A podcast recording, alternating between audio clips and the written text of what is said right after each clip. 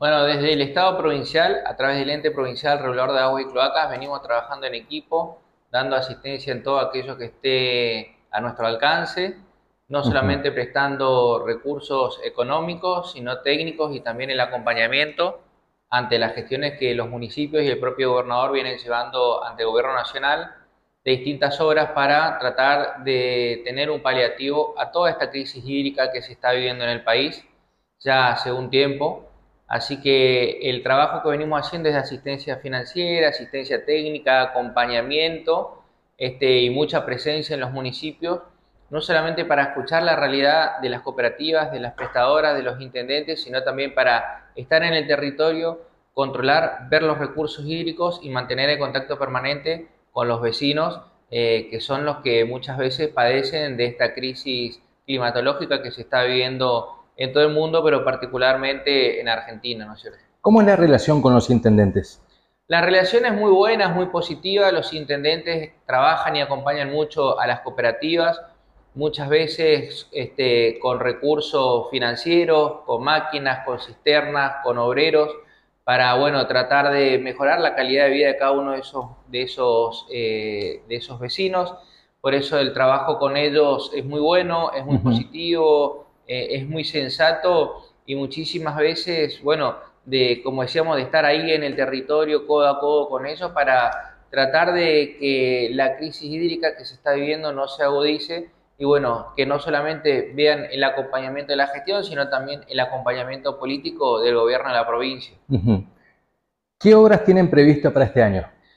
Bueno, obras muy importantes que se están este, gestionando ante Lenosa, ante Obras Públicas de la Nación.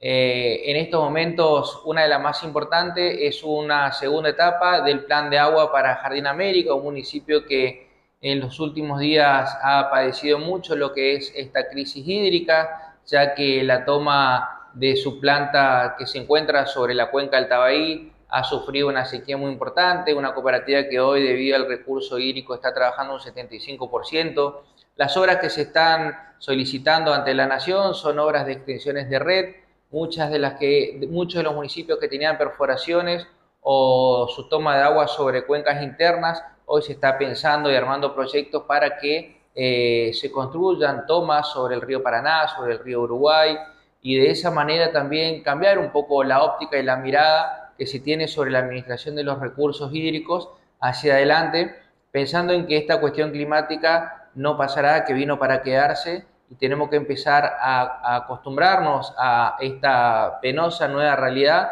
que son calores históricos, récord, que ni siquiera son eh, siendo predecibles por el sistema meteorológico nacional. Así que lo que se está solicitando y gestionando ante la ante Nación son tomas de agua sobre los distintos ríos, extensiones de redes, acueductos y ampliación de plantas potabilizadoras. Porcentajes de lo que aporta Nación a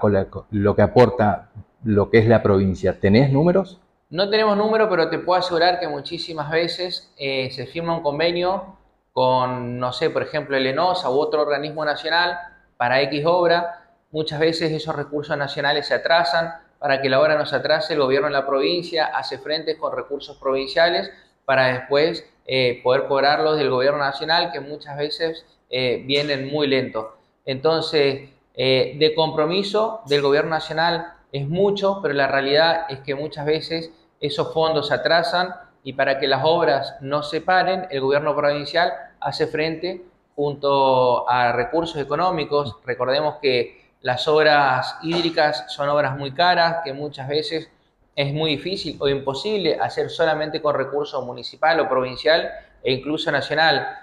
Casi siempre es obra que viene de financiamiento internacional este, y bueno, debido a, los altos costos que tienen estas obras. Entonces, lo importante es que la provincia, hasta que lleguen los los fondos nacionales, la provincia absorbe esos fondos para que se lleven adelante las obras. Sí, muchísimas veces se firman los convenios, arrancan las obras eh, y la provincia, debido a los atrasos que hay de parte del gobierno nacional, no siempre, pero sí muchas veces, la provincia hace frente con recursos económicos. La última, ¿te parece? Sí. Vamos, ¿Vas a estar en alguna de las listas para este 7 de mayo? Eh, creo que no, la verdad que no recibí ningún tipo de información. Estamos muy eh, comprometidos, muy cómodos gestionando desde el, desde el lugar que tenemos hoy en la gestión pública. Me gusta mucho, le agarramos mucho la mano al EPRAC, a la institución, a poder resolver problemas de los vecinos con el común objetivo de mejorar la calidad de vida de cada uno de ellos eh, desde el lado de la política muy comprometidos, siempre al 100% con nuestro espacio político, con nuestro conductor, tratando de resolver todo lo que está a nuestro alcance y muy focalizados en eso.